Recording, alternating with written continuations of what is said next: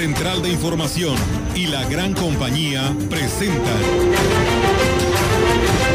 CB Noticias. El noticiario que hacemos todos. Información, análisis, reporteros, entrevistas y opiniones a través de la radio que ha documentado dos siglos de historia. XHCB, manejando el rumbo de la comunicación en valles y la región. CB Noticias, primera emisión.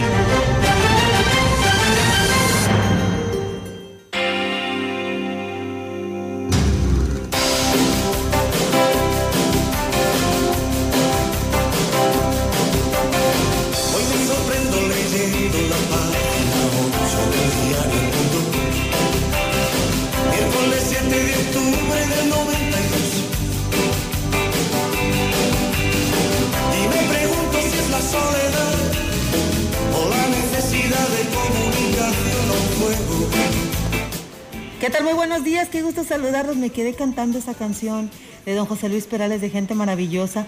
Efectivamente, el día de hoy, sábado, qué rico este, que estemos hoy en familia, descansando, quienes no tuvieron la eh, pues, fortuna de trabajar el día de hoy. Qué bueno que estén en casa celebrando estos días santos. Efectivamente, estamos a unas horas de que comience nuestra Huasteca Potosina, nuestro estado las campañas políticas de los candidatos a las presidencias municipales. Les pedimos por favor que no se apasionen, no lo tomen personal. Hay que escuchar todas las propuestas, analizarlas y en base a ello emitir eh, nuestro voto el próximo 6 de julio. Hay que cumplir con este derecho y esta obligación que tenemos como ciudadanos de eh, decidir quiénes queremos que nos gobiernen en los próximos años. Eh, ¿Cómo estás, Rogelio Víctor? Muy buenos días. Buenos días, eh, Ofelia, buenos días, Rogelio, buenos días a nuestro auditorio. Pues como bien lo dices, esperando ya en este ínterin, ¿no? Previo al inicio de las campañas por presidencias municipales y diputaciones.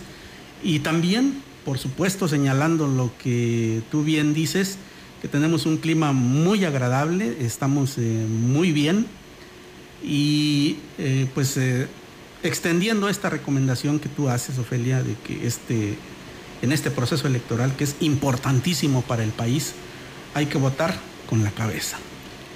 Buenos días a todos. Eh, ya hubo dos temblores, uno en Acapulco y otro en Valles. En Acapulco de 5 punto grados, la escala de Richter. Y aquí en Valles ya se bajó una de las contendientes por Así la es. presidencia municipal, Víctor. Así es, este, acabamos de, de verlo en las redes sociales, que la maestra Marta, Elba Sandoval. Marta Elba Sandoval, efectivamente, ha dicho que pues ya no va más por la presidencia municipal. Lo que pasa es que están echando números y como que no le salen las cuentas, ¿eh? Es que le tienes que invertir. Además, además Sí, le tienes eh, que invertir, así es. Claro, y además entre las declaraciones que, que ha hecho, en las que ha sustentado su renuncia, es que el partido pues nomás no le respondió, ¿verdad? No, no hubo apoyo y pues así no se puede. Pues Así renunció un directivo allá en San Luis Claro. también. el, el partido está buscando que ellos les atraigan votos Sí. para poder mantener el registro. El partido no va a hacer nada por ellos, hay que recordar que son chiquillada, son chiquillada y que ellos no hay recurso extraordinario, entonces pues no hay dinero y esto es con pura fe y obviamente con inversión propia. Pero que se acuerden de que hay dos partidos en San Luis Potosí, que gracias a ellos, bueno, gracias a los exponentes, van a llegar eh, por enésima ocasión uno de ellos a la- a la- al Congreso del Estado y otro apenas va comenzando eh, de que los lograron mantener a flote, Ofelia. ¿Te refieres a Movimiento Ciudadano? Movimiento Ciudadano y el otro partido, A Conciencia Popular. Conciencia Popular. Que ese es, el- ese es el único estatal. que son del...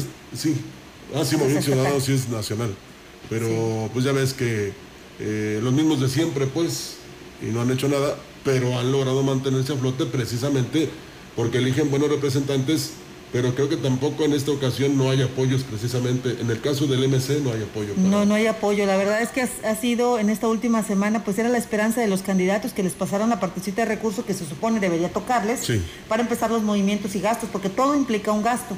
Obviamente. Aparte, los topes de campaña están muy limitados, ¿eh? Sí. En el caso de los ayuntamientos, no sé qué cifras tengan ustedes, pero hay unos alcaldes al interior de la Huasteca me hablaban hasta de 70 mil pesos de tope de campaña. Y pues la verdad que haces con 70 mil pesos de la, gasolina no. que te vas a gastar La en verdad no, dos, ya días. en estos No. tiempos, con la situación como se encuentra, es muy difícil hacer campaña con Ni 70 para mil. cubreboca. Vamos a hablar de la política en la mesa huasteca, por lo pronto vamos a está. comenzar Es con la información. luego, luego Sí. empezamos, sí, hay mucho de qué ver el día Sí, de hoy, pero claro. Fíjese que el Ayuntamiento de Axla de Terrazas informó que será este lunes que se inicie el proceso de vacunación de los más de 3.000 adultos mayores que viven en este municipio.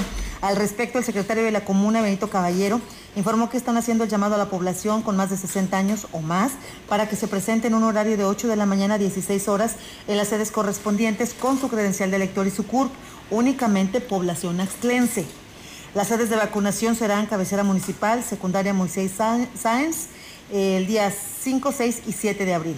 En Jalpilla, en su galera, el 5 de abril. En Copalochalco, Galera Gidal, 6 de abril. En Xoloco, Galera Gidal, 7 de abril. Rancho Nuevo, en la Unidad Médica Rural, el 8 de abril del 2021. Y Tampochocho, Galera Gidal, 8 de abril. El funcionario informó que la vacuna que se aplicará es del laboratorio Cancino y se hará de manera simultánea en todas las sedes. Además dijo que se pide a la población acudir desayunados y hidratados y el uso obligatorio de cubrebocas. Será el lunes, para que tengan más. Bueno, desde el lunes empiezan pues. Así es. Eh, ya hubo su oportunidad en Tomazunchal y Matlapa, ahora le toca a Astla y también le toca a Galidia saludar. ¿Cómo estás? Buenos días. ¿Qué tal? Antes de continuar, pues. Sí, así es. Muy buenos días a todos, Víctor, Ofelia y Rogelio y a todo nuestro auditorio. Pues muy buenos días y pues bienvenido a este espacio en este sábado de gloria. Así es. Y en más información, el próximo lunes en el municipio de Gilitla, se llevará a cabo la vacunación contra el COVID a personas mayores de 60 años. Esto será del 5 al 8 de abril. Según la agenda, en el municipio se tendrán las siguientes sedes. El lunes 5 de abril, en el auditorio municipal, le tocan a los sectores 1 y 2. En la delegación de Aguacatitla, en el auditorio. Para el martes 6 de abril, los sectores 3 y 4 de Gilitla, en el auditorio municipal. San Pedro Huitzquilico, en la galera municipal. El miércoles 7 de abril. Los sectores 5 y 6 de Gilitla en el auditorio en la Herradura, en la Galera Ejidal. El jueves 8 de abril, Petatillo, en la galera de la escuela primaria y en Iztacapa, en la Galera Ejidal. Se hace un llamado para que acudan a partir de las 8 de la mañana.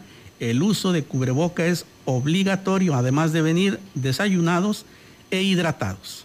Pues bien, ahí está, amigos del auditorio, pues eh, están dos municipios sedes, ¿no? De la aplicación de esta vacuna, Axtla de Terrazas y el municipio de Gilitla. Y bueno, comentarles que pues bajas ventas se reportaron comerciantes del corredor artesanal de Huichihuayán en esa primera semana vacacional, por lo que esperan que este fin de semana puedan repuntar, ya que pues invirtieron en productos para esta Semana Santa. Azucena Hernández, quien es comerciante, dijo que lo que más se les ha eh, vendido son lo que son las plantas de temporada y aquí hablo sobre ello. Aparte que ahorita con el clima, este, la verdad bajó bastante, no está como esperábamos. La verdad no, no hay mucha venta. La verdad invertimos mucho, invertimos pensando que va, pues va a haber algo de movimiento, ¿no? Pero no, está, ha estado muy triste. Ni la nieve tampoco. O sea, definitivamente, lo único que ahorita se mueve un poco es la planta, pero muy poco, no como esperábamos. Agregó que tiene pues fe y que la próxima semana pueda recuperar algo de lo invertido ya de perdido para poder recuperar lo que se pudo invertir, lo poco, porque no te, no te aseguro que se vaya a recuperar todo lo que se invirtió, pero ya para pasarla. O sea, el puente que pasó, yo creo que estuvo un poquito más, hubo más movimiento que ahorita que Semana Santa. Sí, nos preparamos porque como vimos que el puente, gracias a Dios sí hubo algo de venta, pero llegamos a pensar que sí iba a haber algo de movimiento y no, está muy tranquilo aquí. En más información, el módulo del INE comunica a las personas que hayan realizado un trámite de credencial antes del 10 de febrero de 2021 que la fecha límite para recogerla es el 10 de abril. De lo contrario, la entrega será después del 6 de junio del 2021 y no podrán votar. En el caso de que hayan extraviado su credencial de lector, ya pueden solicitar una reimpresión haciendo una cita en la página www.ine.mx. Los ciudadanos tienen hasta el 25 de mayo para tramitar una reimpresión de su credencial sin cambio de datos y la fecha límite para recoger su credencial de este trámite será el 4 de junio del 2021. Los interesados deberán seguir los siguientes protocolos, válgame la repetición, de sanidad cuando acudan al módulo. Portar el cubreboca en todo momento, permitir la toma de temperatura y la aplicación de gel antibacterial. Acudir sin compañía a menos que requiera asistencia. Para las personas que tramitaron su credencial en el módulo de Tanlajas o San Antonio, ya pueden pasar al módulo de Tanlajas a recogerla. Y en el caso de los que tramitaron en el módulo de Aquismón, deberá ser en el mismo lugar.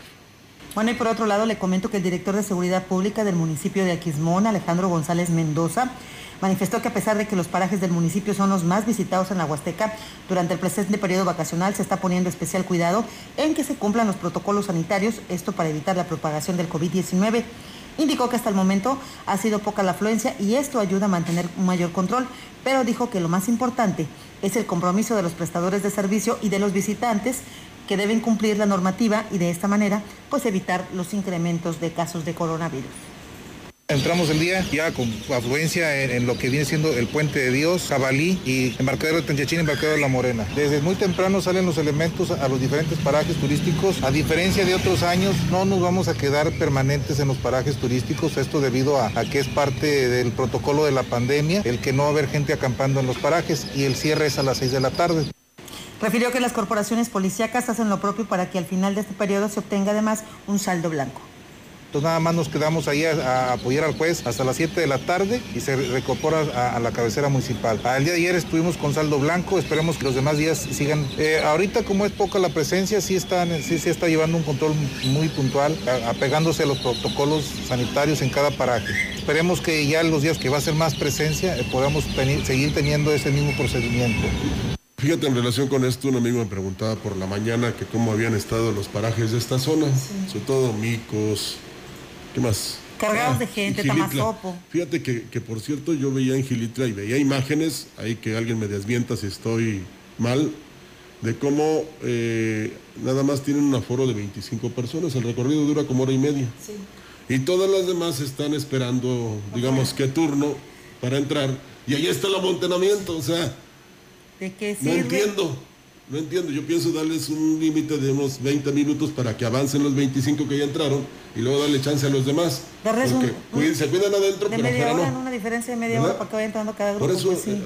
o sea, algo sí, porque todos están hechos bola allá afuera. Exactamente, parece campaña política. Por cierto, fíjate, en Gilitla el ayuntamiento le invirtió 12 millones de pesos a la raspada de la calle, que es aproximadamente un poco más de un kilómetro.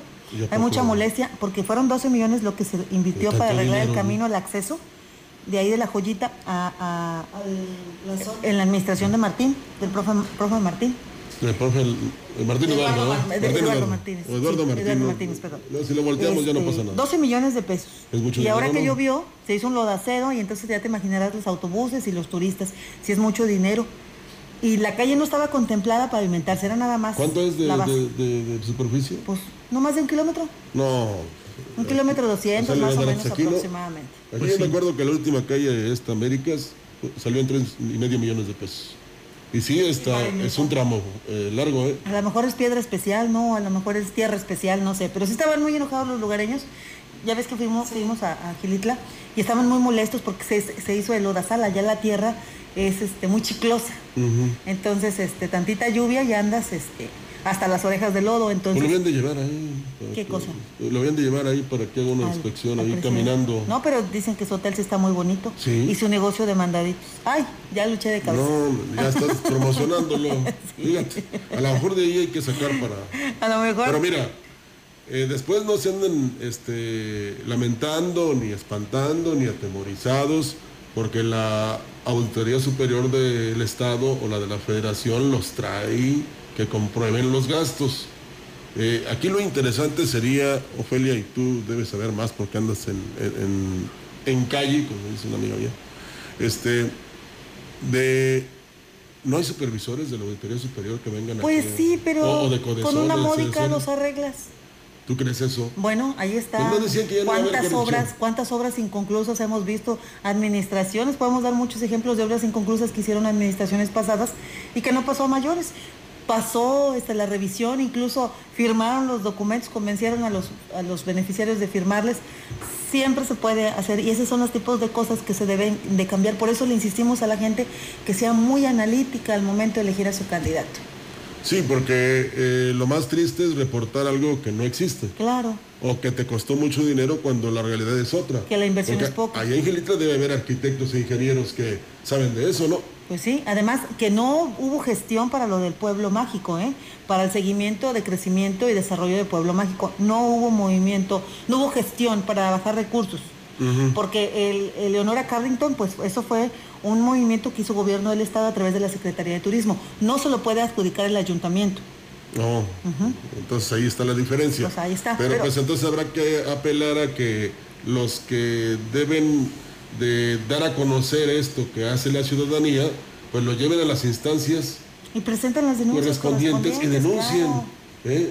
Yo creo que ese es el gran problema, ¿eh? que no tenemos... que no se llene los bolsillos de No, dinero. no sé ¿no? ustedes, pero la percepción es que Gilitla está estancado. Sobre es. del, del asunto de, del coronavirus, que dicen que por el coronavirus se detuvieron muchas cosas, pero eh, muchas obras continuaron haciéndose y algunos ayuntamientos aprovecharon para agarrar lo que pudieron y echarle la culpa a coronavirus, porque ni siquiera se aplicaron en apoyos sociales a, sus, a, su- a la gente de sus municipios. Pero o sea, no hay dinero, no hay dinero, no hicieron nada, tampoco apoyaron a la gente, pero no hay dinero. Entonces, ¿dónde está? Si se suspendieron tantas actividades que eh, les, les hacía gastar tan solo la fiesta de los maestros, tan solo las actividades del Día de las Madres, del Día del Niño, todas esas cosas, no hubo gastos y tampoco tienen dinero, entonces. Tampoco hubo las fiestas patronales o Ni ferias, fiestas patrias, ni las las ferias ferias. que se tenían pues planeadas año con año por parte de la Dirección de Cultura en diferentes ayuntamientos y en muchos de ellos pues despidieron a mucho personal de confianza. Pues ¿eh? habrá que ver eh, Tiene mucha chamba la auditoría. qué realiza la próxima autoridad, porque va a recibir un tigre muy enfurecido, ¿no? Digo yo. Porque Bueno. luego dicen que te saca la rifa del tigre, por eso me refiero. Ya no voy a hablar mal porque luego dicen que yo les traigo mala fe. Pero fíjense No, que quienes no, sí están muy contentos, Rogelio, son los lancheros y los prestadores de servicio de Tanchachín. Ya tienen cascada. Poquita, decentita, pero hay cascada.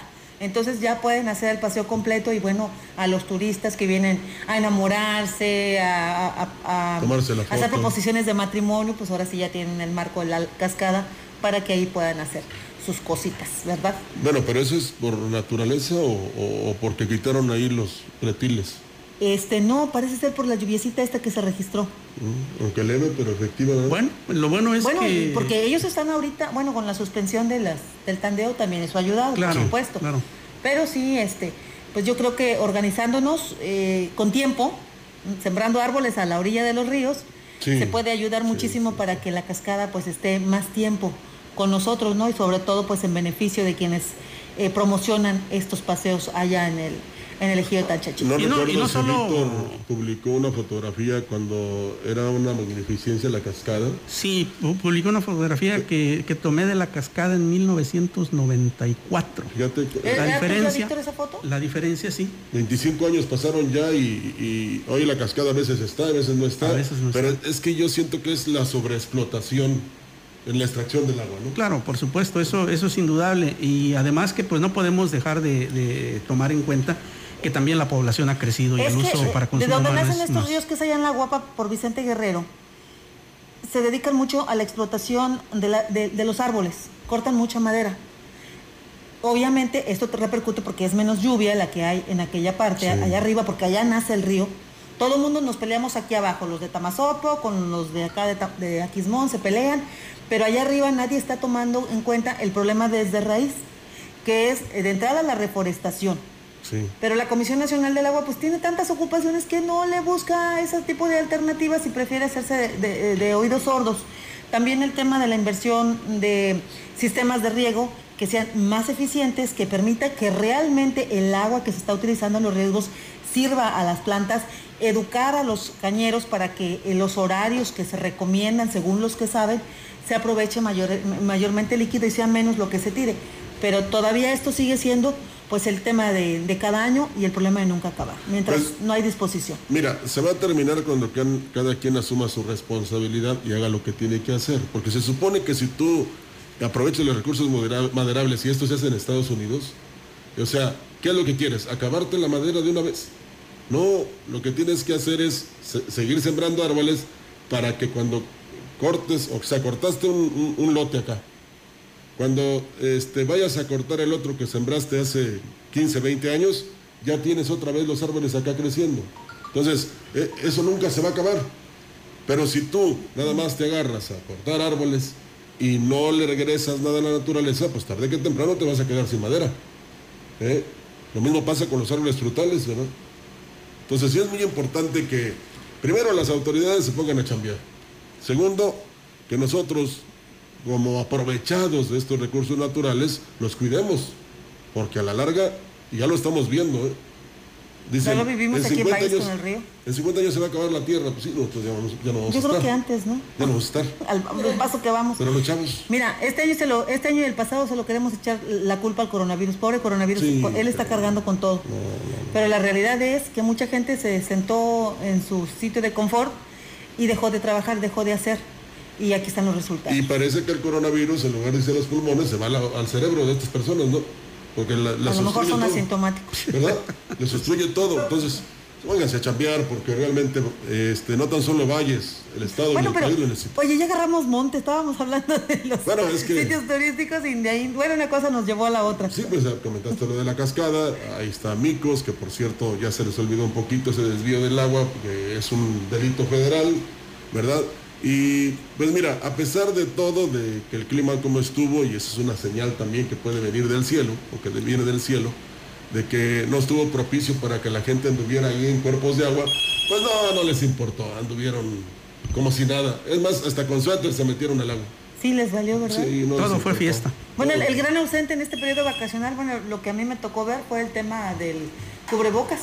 Sí, Sí, se olvidó Por totalmente. propios y extraños, ¿eh? Se Por misma totalmente. gente de los municipios, este, en Gilitla, de cada cinco ciudadanos que yo veía, por lo menos tres no traían cubreboca. Pero no tan solo fue aquí, Ofelia, en, en la región. También vimos escenas similares en Puerto Vallarta, en Mazatlán, en Acapulco, Tampico, Me tocó ver. Tampico. Entonces, está, está bien que no te puedes meter con el cubrebocas a, a nadar, pero, o al agua. Pero sí tenías que portarlo si estabas, por ejemplo, tú sentado ahí observando el paisaje, Así es. Pero bueno. Tenemos más información para usted. A partir de este viernes se instaló el tianguis en la zona de los mercados y en base al permiso que les fue otorgado se retirarán hasta el próximo domingo. Mercedes Zamorano, representante de los comerciantes, externó que esperan una recuperación económica después de meses de malas ventas debido a la pandemia de COVID-19. Refirió que la zona de mercados es un punto de reunión de turistas en estas fechas que esperan aprovecharlo.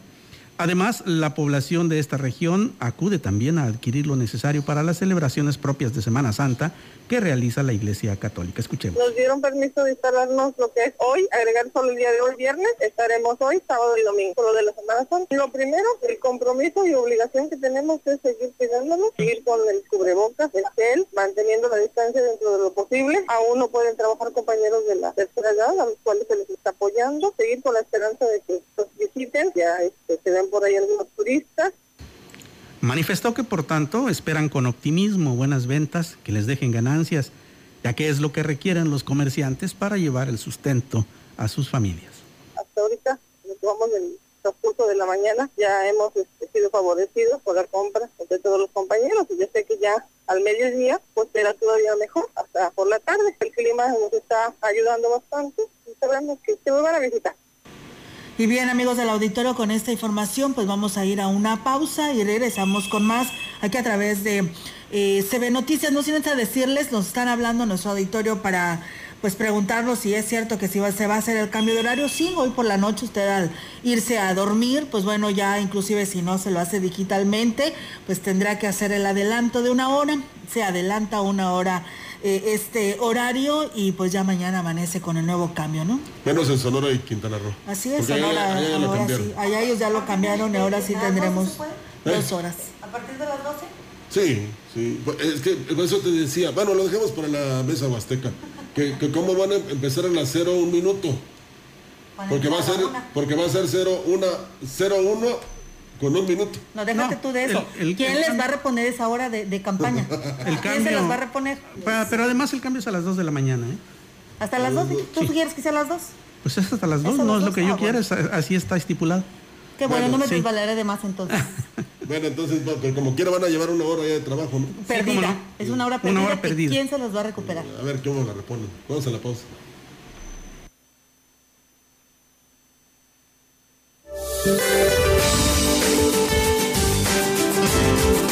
Para hoy, un canal de baja presión se extenderá sobre el norte y centro del país. Interaccionará con la entrada de humedad proveniente de ambos océanos, ocasionando lluvias, las cuales se acompañarán de descargas eléctricas y posibles granizadas sobre dichas regiones. Un sistema de alta presión en niveles medios de la atmósfera mantendrán una onda de calor en el noroeste, occidente y sur del territorio nacional con temperaturas máximas de 40 a 45 grados centígrados en Sinaloa, Nayarit, Michoacán y Guerrero.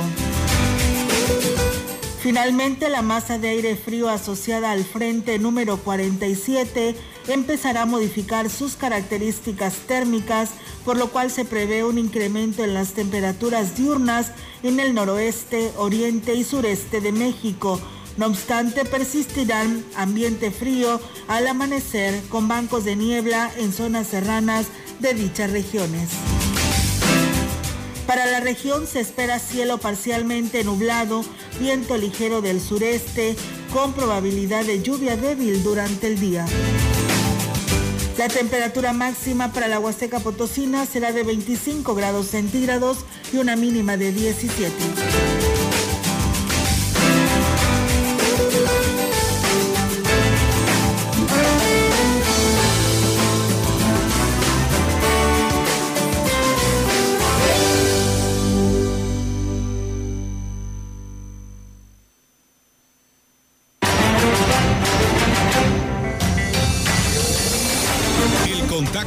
Directo 481-382-0052, 481-381-6161. Mensajes de texto y WhatsApp al 481-113-9890 y 481-113-9887. CB Noticias. Síguenos en Facebook, Twitter y en la compañía.mx.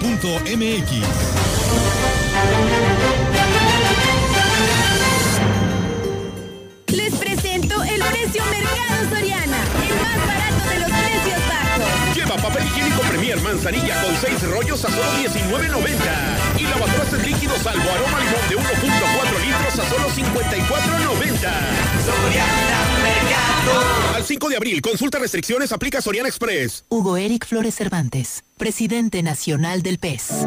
En el PES somos una familia conformada por mexicanas y mexicanos como tú una familia con valores, en donde todas y todos trabajamos por un mismo fin, un México seguro, un México en paz, un México lleno de vida.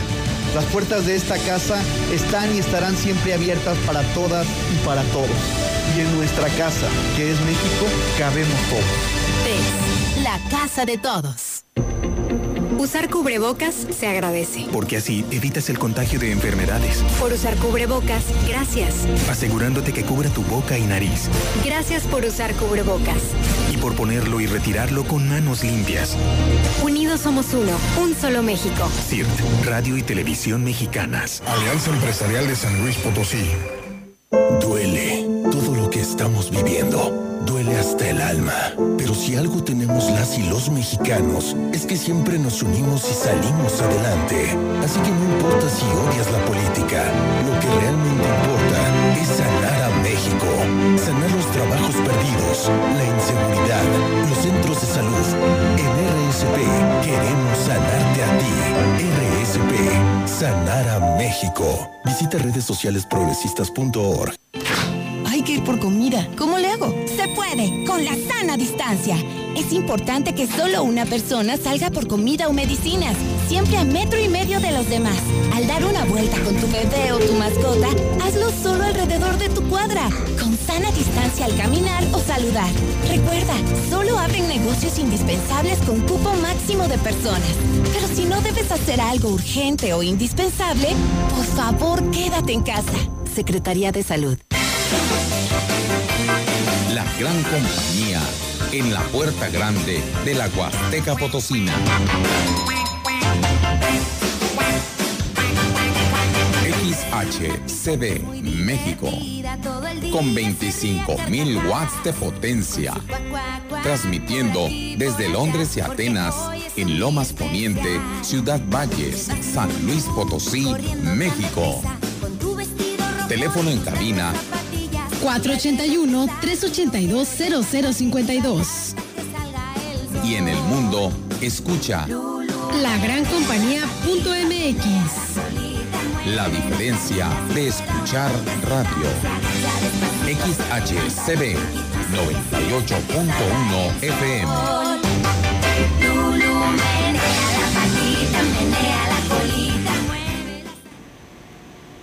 Gracias por continuar con nosotros. La Secretaría de Cultura de San Luis Potosí, la SECULT, invita a disfrutar de la segunda venta artesanal que se llevará a cabo en el Museo Casa del Rebozo en el pueblo mágico de Santa María del Río. Esto será los días, pues a partir de hoy, el 3, no, a partir de ayer y hasta mañana domingo. Eh, en un horario de 11 eh, a 15 horas. Eh, y bueno, esto de 11 a 17 en este fin de semana, en este domingo y hoy sábado, por supuesto. En este evento usted va a poder encontrar una gran variedad de productos regionales a trato directo con los artesanos y artesanas. En el último año, el sector artesanal y productivo regional ha sido fuertemente golpeado dado el contexto sanitario. Es por ello que se ha dado a conocer este proyecto de reactivación económica del sector artesanal local, en el que participan los artesanos y promotores, o productores, mejor dicho, tanto del municipio como del altiplano potosino. Los visitantes podrán encontrar una amplia variedad de creaciones artesanales, productos alimenticios regionales, así como campechanas, mezcal artesanal, conservas, blusas y mantelería de tejido de malla de la comunidad de Morados en Moctezuma, cajas taraseadas y por supuesto el tradicional rebozo. Para su confianza y comodidad, la segunda venta artesanal se realiza en un espacio al aire libre. Además, se contará con un aforo eh, limitado y se aplicarán protocolos sanitarios. Nuestro estado se encuentra en semáforo amarillo. Sigámonos cuidando y tomando en cuenta las siguientes recomendaciones. El Comité Estatal para la Seguridad en Salud informa que las actividades que están suspendidas son plazas públicas, clases presenciales. Las actividades que amplían su aforo son hoteles aforo al 70%, deportes profesionales con aforo del 25%, canchas deportivas con un 50% de aforo, eventos de concentración masiva con aforo al 25%. Las actividades con un 50% de aforo y con cierre a las 10 de la noche son restaurantes, supermercados, mercados, abarrotes, tiendas de conveniencia y ultramarinos, plazas comerciales, club deportivos, centros religiosos, cines, teatros y museos, spa y centros de masaje. Las actividades que amplían su aforo y con cierre a las 12 de la noche son jardines de eventos con aforo al 50%, salones de fiestas con aforo al 50%, centros nocturnos, bares, casinos y cabaret con aforo al 40%. Para consultar aforos y horarios permitidos de las demás actividades, visita nuestro portal slpcoronavirus.mx. Si te cuidas tú, nos cuidamos todos. Por tu familia, si sales, cuídate. Servicios de salud. Y bien, pues el reporte del Comité de Seguridad en Salud, pues bueno, da a conocer que San Luis Capital, pues hay aumento, sigue aumentando y tiene el incremento de 91 casos y 8 en Soledad. En la jurisdicción número 5, con sede en Ciudad Valles, hay uno en Valles y uno en Tamuín. En las 6 hay dos en Tamazunchale, dos en Matlapa y uno en Axla de Terrazas. Las 7 sigue teniendo cero casos. En cuanto a defunciones, hubo siete hombres y cuatro mujeres, nueve de San Luis Capital, uno de Tamazunchale y uno de Tampamolón Corona. Pues habrá que esperar este, dentro de 15 días más o menos, ¿no? Con, porque mira, eh, hemos dicho, no criticado ni señalado, de las personas que decidieron irse de vacaciones. Sí. O sea, alguna playa, algún balneario, algún paraje. Este, no tan solo van a resultar afectados ellos, sino que al regresar a la, a la casa o visitar a la, a la, familia, ahí van a infectar a los demás. O sea, veremos los resultados en 15 días, ¿verdad? No quisiera ser este, pesimista, pero así es. Entonces sí es está un poco complicado. La verdad que sí, así que pues bueno, eh, solo esperemos que realmente quienes prestan un servicio estén cumpliendo con las cargas de, de, cada uno de estos lugares turísticos y que estén cumpliendo con los filtros sanitarios porque esto es algo muy importante porque ahí puedes detectar con el simple hecho de traer temperatura, ¿no? Sí. Y decirle, pues sabes que pues no puedes entrar, ¿no? Y si vas en familia, pues aún más, ¿no? Todo lo que estamos viviendo a nivel México, de todos los lugares, ¿no? Buscando un lugar para salir a pasear después de todo este largo año en el que pues los mantuvieron en casa y pues hoy desesperados buscan un lugar donde ir a pasear, pero porque se confían a que ya estamos en la mayoría de los estados en amarillo y salimos, ¿no? Y ahí están las consecuencias. Solo esperemos que no suban estas estadísticas porque volveremos a cambiar de, semáforo y esto es lo que no queremos. Va a ser difícil porque, por ejemplo, se le llama repunte, es el tercer repunte, por ejemplo, allá en Italia y en Francia. Así es. Ya Macron ya dijo, hey, se quedan en casa, precisamente porque hubo un rebrote. Entonces, sí es importante, no es que seamos pesimistas, como lo comenté hace un momento, de que este, no tan solo eh, nos vayamos al médico, pues, a hacernos una verificación, sino también, Víctor Ofelia, a que los prestadores de servicios no quieran recuperar en esta época todo lo que han perdido, o que no han ganado. Y así como este llamado de conciencia para ellos, para quienes eh, dirigen un centro recreativo, para quienes tienen un restaurante, para quienes ofrecen un servicio de esta naturaleza, pues también hacerlo a la propia ciudadanía, a los turistas, a los visitantes. Es su vida la que está en juego y es por ello que tienen que observar todas las recomendaciones del sector salud. Así es, pues vamos a continuar con más información. El plan de desarrollo sustentable es lo que requiere la Huasteca para hacer frente al daño que se ha generado en el entorno el cual hoy ya nos cobra factura, manifestó el ecologista Alejandro Aguilar Fernández. Indicó que si bien están contempladas acciones en este sentido, realmente no se aplican sobre todo en municipios donde los estragos de la sequía cada vez son más severos. ¿Dónde está la filosofía del desarrollo sustentable? Aquí no cabe en ningún momento. No estamos volteando a ver. O sea, el desarrollo sustentable lo tenemos como un modelo nada más. No existe. Lo tenemos como un modelo. Se nos olvida que el desarrollo sustentable no solamente es el componente ambiental, es el componente económico, porque dependen, dependemos de los recursos naturales y tiene el componente social, porque impactamos esos recursos. Creo que si no queremos que las afectaciones al entorno sean cada día más graves, debemos de detener la depredación del medio ambiente, ya que no hay justificación para lo que estamos o sigamos haciendo. El desarrollo sustentable que todo el mundo lo maneja, en los años 80 pues se le llamaba ecodesarrollo. Quisiéramos llegar a eso, pero otros factores, mientras no les pongamos atención, nos impide llegar a ello. Y entre ellos pues la pobreza tan extrema que existe en algunas comunidades y que la gente para, para de subsistir tiene que hacer uso de lo que tiene allá a la mano y entonces se genera una depredación de tal grado de que pues todos pagamos las consecuencias, no nomás ellos. Bueno, pues vamos a un corte comercial, regresamos y pues ahí está la insistencia, Víctor, de nosotros y de este medio que se ha caracterizado por eso, por el cuidado del medio ambiente, por los principios y valores, por los mensajes, las reflexiones, todo positivo.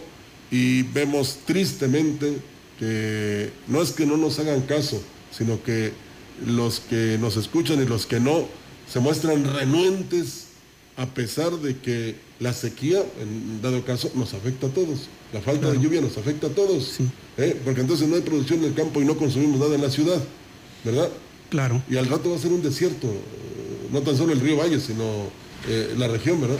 Claro, y lo hemos dicho repetidas, en repetidas ocasiones. El planeta es la casa común de todos y es la única que tenemos, no hay otra. Eso de que andan buscando cómo colonizar Marte y cómo colonizar otros planetas, eso es una utopía hasta el momento. O sea que tenemos esta casa, es la única y hay que cuidarla porque de otra manera, pues triste es el final que nos espera. Y fíjate que este parece, ahorita que dices tú eso de buscar vida en otro planeta, parece que vivimos en la Luna ¿eh? y no en la Tierra. Sí. Y que no hacemos caso. Pero bueno, vamos a la pausa, regresamos con más.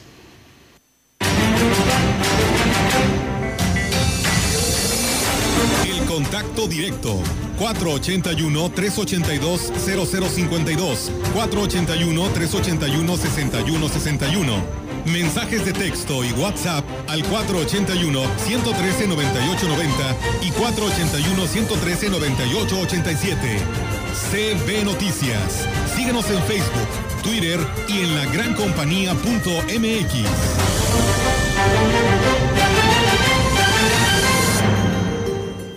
Antes del Tribunal Electoral no existía un órgano jurisdiccional que defendiera plenamente nuestro voto. La democracia ha evolucionado y con ella la necesidad de instituciones firmes y autónomas. Ahora, nuestro derecho a participar en las elecciones se ha fortalecido. Sanciona a quienes ejercen violencia política en razón de género. También trabaja para que los grupos en situación de vulnerabilidad encuentren justicia. Como ves, el Tribunal Electoral resuelve conflictos que protegen los derechos político-electorales de todas y todos. Tribunal Electoral del Poder Judicial de la Federación.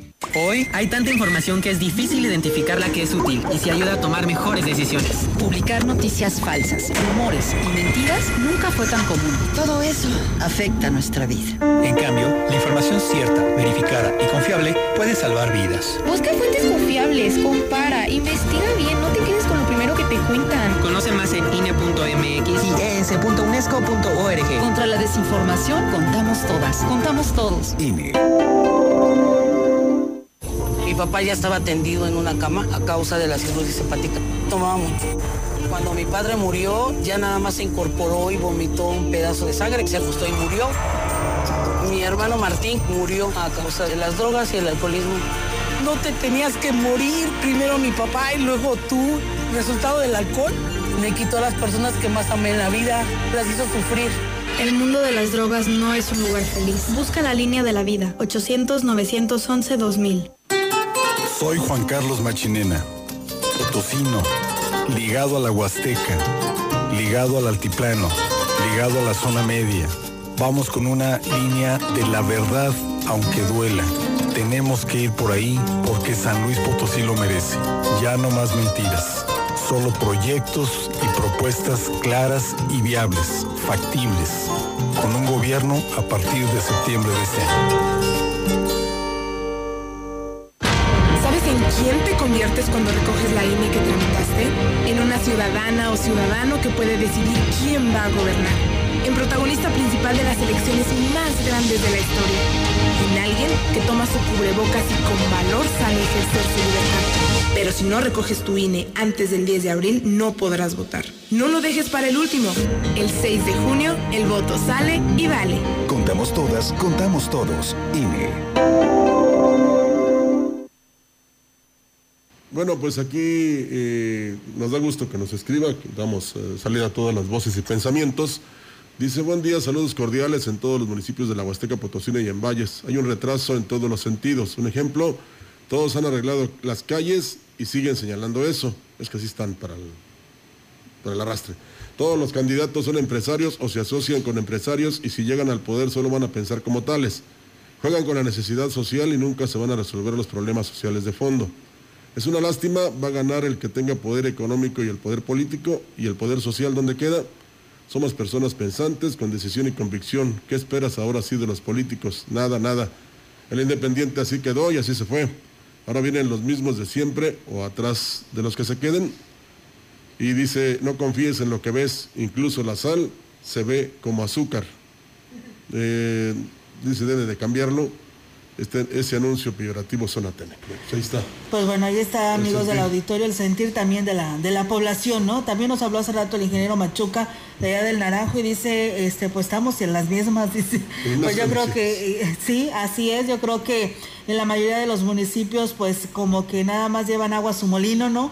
Y el resto de lo que quienes los llevó al triunfo y están ocupando hoy eh, estas cargos eh, de elección popular, eh, es la población ¿no? y es a quien le mereces este tipo de obras porque hay un presupuesto que se asigna y que debe de ser aterrizado en beneficio de toda la Pero población. entonces, ¿por qué te dicen lo que van a hacer y no lo hacen? Así es. Y es por eso que es la, la invitación que hemos venido haciendo Sí. desde hace mucho tiempo, que hay que razonar el voto. Y qué bueno que haya este tipo de expresiones, ¿eh? porque eh, se, se nota, se siente que ya hay pues un análisis de la población, ¿no? Ya, ya está eh, viendo con más profundidad eh, las campañas políticas, está analizando lo que ofrecen, está eh, pues eh, haciendo un, un- un esfuerzo para emitir un voto eh, mejor orientado. Y eso es muy bueno. Como el gatito, no, ahí estoy harto, ¿no? Estoy Se harto, está- así es. es. que la gente está harta. Está harta de, no de las mentiras y de las promesas no cumplidas, sino que cuando menos le digan este, qué presupuesto hay y para qué va a alcanzar. Yo recuerdo hace mucho un exalcalde que decía, bueno, en su momento era presidente, pero ahora ya no, eh, decía, es que la cobija no alcanza para todos. No, pues es que tú como presidente tienes que hacerla que alcance para todos. ¿Cómo? Pues no nada más estar sentado ahí en la presidencia, eh, este, aprovechando los programas sociales. Tienes que ir a las dependencias federales a tocar puertas para traer obras para la ciudad. Pero Eh, aparte de el ello- municipio solo no puede. Claro, pero aparte de ello debe haber mucha, mucha sinceridad. Si eh, la ciudadanía le pide a un, eh, a un candidato el, que les construya un puente como el de Brooklyn, pues obviamente que eh, él va a tener que decirles que no, que no es posible por el alcance de la obra, por los recursos que, que requiere. Pero si llega y les dice, sí, yo se los hago, pues porque es lo que quieren oír, pues eso, eso también eh, es fundamental, ¿no? Saber, eh, el, el candidato debe saber decir que no, que no se puede cuando tiene la certeza. Es preferible una sinceridad que hiera en el momento de la campaña a una desilusión cuando ya estén en el gobierno. Y aquí la, la premisa del votante, porque ese es el protagonista de las elecciones el 6 de junio, ya debe de ser de no dejarse engañar, de no dejarse comprar por una despensa, por una cachucha, por un cubreboca, por una playera, ¿verdad? Que incluso veíamos hasta que se amontonaban para pelearse por ellas, ¿no? Entonces, eh, hay, que, hay que pedirles o exigirles a los eh, que andan queriendo ser, de qué es lo que realmente van a, van a hacer. O sea, si están enterados de cuántos recursos llegan a la presidencia por los impuestos, cuánto llega por la federación, cuánto le tiene que dar el Estado y cómo lo va a distribuir para que alcance para todos. ¿Verdad? ¿Y alcanzará? Mm, Pues no creo, no creo, no creo. Digo, lo vemos en municipios incluso muy importantes de- de- del estado, del país, de que no les alcanza. Pero mira, te voy a dar un ejemplo. Aquí en la Huasteca lo vivimos en, en estas administraciones que están por concluir, que cuando se tienen las ganas de salir adelante y de gestionar, está el caso de San Antonio, ¿eh? Sí, les quiero poner un ejemplo antes de que se me olvide, Ofelia. Este, yo te aseguro que si llega un, un, este, una autoridad y les dice, hay para el material para pavimentar esta calle, lo que no hay es mano de obra, ¿nos ayudan?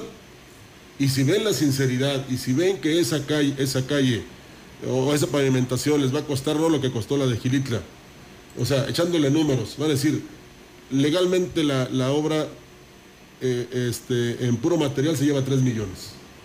Pero en esa calle viven albañiles, constructores, contratistas, gente de bien que puede dedicar dos, tres horas para eh, batir la mezcla y, y echársela ahí al- a la calle.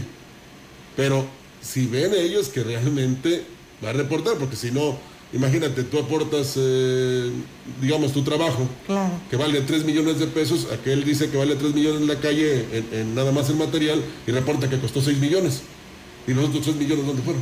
¿Dónde hemos visto este tipo Bueno, de historias? cuando vean la sinceridad yo siento que la gente va a ayudar. Ahí pasa con las escuelas, que la gente que no puede pagar su, su cuota o que recibe una ayuda, va y pinta la barda, este, la construye, eh, hace un piso, no sé, una, una actividad que le ayude a él a solventar los gastos que no puede hacerlo con dinero. Claro.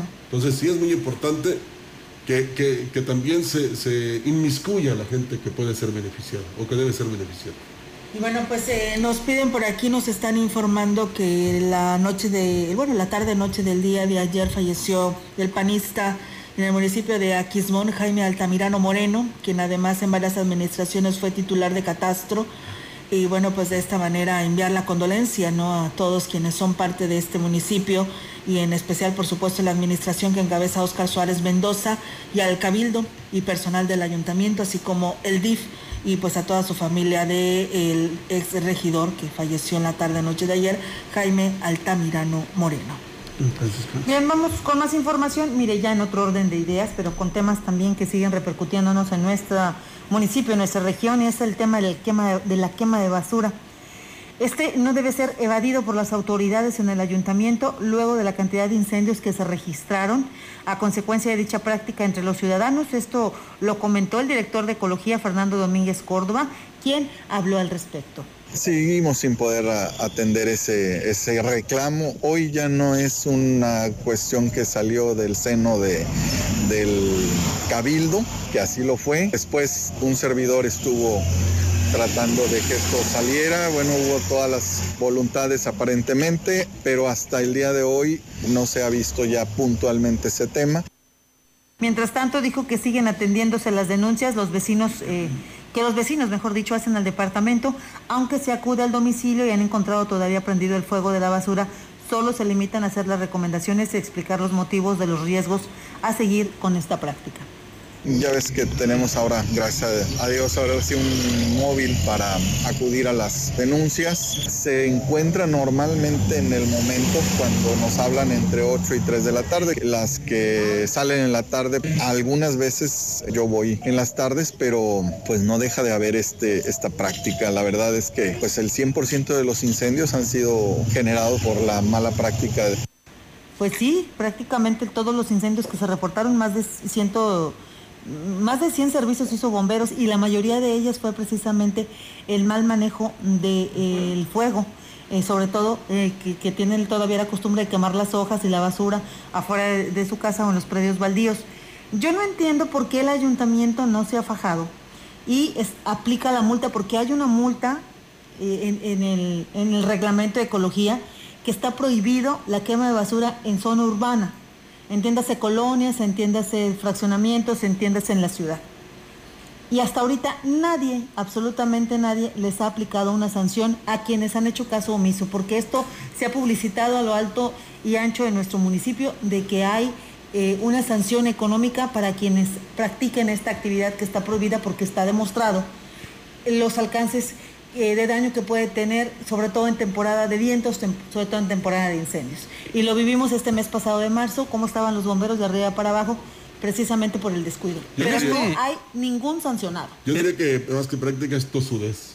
Así es. Es aquí mi chicharrón estrena, ¿no? En este espacio de noticias lo hemos denunciado muchas veces, por lo menos yo recuerdo desde hace cuatro años, tres, cuatro años, lo hemos estado denunciando aquí en, en este espacio de noticias porque es recurrente la información. Ahora sí vamos a castigar a los que eh, quemen basura.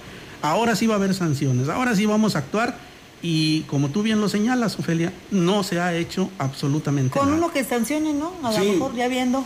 Sí, y además donde más le duele a uno. Además te voy a decir otra cosa que molesta mucho, Rogelio. que te ahumen, que te ahumen la ropa, porque este generalmente son los fines de semana cuando queman las basuras, que hacen limpieza del patio y queman las basuras y obviamente no falta la vecina, a veces me incluyo, que los fines de semana aprovechas para lavar. Sí, sí, sí. Y resulta que sale tu ropa toda, toda ahumada. Pestosa. Toda pestosa. la tienes que volver a lavar. Así es. Porque no se quita el olor a humo. Y, fíjate, y deja tú la ropa, Ofelia, porque esa la puedes lavar de nuevo. En la salud, yo soy alérgico al humo, por ejemplo. Al humo de cigarro y al humo de, basura. De basura. Y alguien se le ocurrió quemar ahí por lo que es su casa y por eso andaba yo bien mal ayer, antier. Pero pues eso no lo van a entender hasta que les afecte a ellos. Entonces cuando van a entender. ¿Verdad? Así es. Y que les afecte donde les duele. Donde les duele, que es en lo económico. Pagar dinero. Bueno, y para continuar con temas poco agradables, le comento a usted que la Comisión Estatal de Derechos Humanos sigue acumulando en la Huasteca quejas contra elementos de seguridad pública municipal y estatal, y ahora también en contra de agentes del Ministerio Público de la Fiscalía. Lo anterior lo dio a conocer Elvira Vigiano Guerra, segunda visitadora de Comisión Estatal de los Derechos Humanos en esta región, quien indicó que de los tres entes de seguridad, las quejas por abusos de los elementos municipales, donde se incluye también maltrato a los detenidos, ocupan el primer lugar durante el presente año por detenciones arbitrarias, siguen incluyéndose aquellas en las que no realiza sus actividades la juez calificador. Las personas que son privadas de su libertad o detenidas por alguna falta administrativa no son puestas a disposición de la juez calificador de tal manera que ella realice lo que le corresponde con audiencia del infractor para determinar la sanción. Indicó que a cada caso se da seguimiento puntual para hacer las recomendaciones que corresponden ante el registro de estos abusos. También se han incrementado las quejas contra los agentes estatales, específicamente de algunas unidades que traen logotipos de la Fuerza Metropolitana. Esas unidades son las que más me señalan como que han realizado actos de intromisión a domicilios que en materia de derechos humanos son la falta de fundamentación y motivación legal, o y visitas domiciliarias ilegales. Y bueno, pues ahí está, amigos del auditorio, esta situación. La presidenta del Sistema para el Desarrollo Integral de la Familia en Aquismón, Verónica Huerta Gámez, dio a conocer que ante la gran demanda en materia de salud que requiere la población del municipio, se reforzará la atención a través de brigadas mismas que visitarán las comunidades más alejadas Vamos a, reactivar las brigadas médicas de los sábados en las comunidades. Anteriormente este, estas brigadas se daban, todo esto se paró debido a la pandemia y ahorita que ya estamos ahora sí que en semáforo amarillo, pues vamos a reactivarlas, ¿verdad?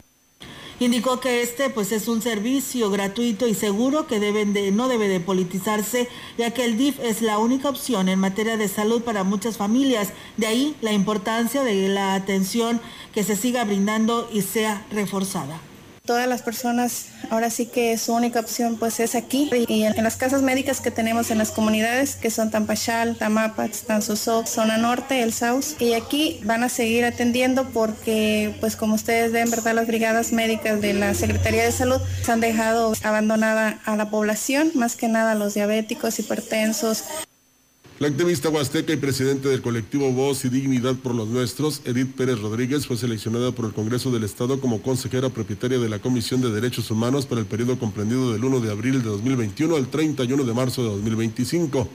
Lo anterior en base a su trayectoria en la búsqueda de personas desaparecidas a lo largo del Estado. Ella ha sido testigo de los problemas que las familias enfrentan para dar seguimiento con los casos de hijos, padres o amigos que no regresan a sus hogares Incluso hace varios años sufrió la desaparición de varios miembros de su familia, por lo que conoce en carne propia el dolor que esto conlleva. Fue precisamente por este trabajo que realiza que no pudo acudir a tomar protesta al cargo esta semana al recinto del Congreso del Estado, ya que se encontraba en búsqueda de víctimas en los campos de exterminio en Tamaulipas. Fue desde este lugar donde lo hizo de manera simbólica, hecho que quedó plasmado en una imagen que fue subida a redes sociales. Al respecto del nombramiento, precisó que se trabajará en impulsar y arropar a las familias víctimas de desaparición de todo el Estado, quienes seguirán siendo ayudadas hasta llevar de regreso a casa a sus familiares desaparecidos. Y bueno, pues eh, nada más recordarles, hoy sábado eh, a las 8 de la noche es la vigilia pascual en la Santa Iglesia Catedral, mañana domingo, domingo de resurrección, a las 12 del mediodía pues ya viene lo que es la misa, así que pues ahí está la invitación. Eh, la parroquia de San Judita Estadio también nos envía su invitación hoy a las 3 de la tarde, sábado santo, la coronilla de la Divina Misericordia y a las 8 de la noche la vigilia pascual. Así que está la invitación también ahí en la San Judita Estadio en la colonia La Pimienta. Pues nos vamos de este espacio. Momento de irnos. Así es, muchísimas gracias por habernos acompañado. Pásela muy bien, disfrute del eh, resto del fin de semana, pero recuerde, cuídese por favor. Agradecemos mucho Socorro Hernández, Armando Treviño Ábalos, Emilio Conde Rivera, que nos hacen comentarios aquí en nuestras redes sociales. Muchísimas gracias por seguirnos. Y bueno, ahorita regresamos, regresamos con todo lo, que tiene que ver con la política. Viene lo bueno, se le acabó las vacaciones a la polaca de Unalguardes, ¿verdad? Ahora sí vienen Descansaron, descansaron y hoy vienen, pero afilados. Ya fíjate. Sí, ya preparándose para lo que será el arranque de las campañas el día de mañana. Sí, como decía en la mañana, viene lo bueno. Viene lo bueno. Vámonos, gracias. Buenos días.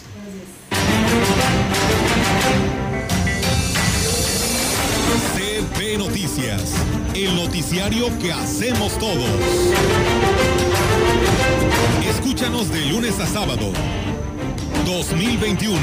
Todos los derechos reservados. La gran compañía. La radio, que ha documentado dos siglos de historia en Ciudad Valles y la región.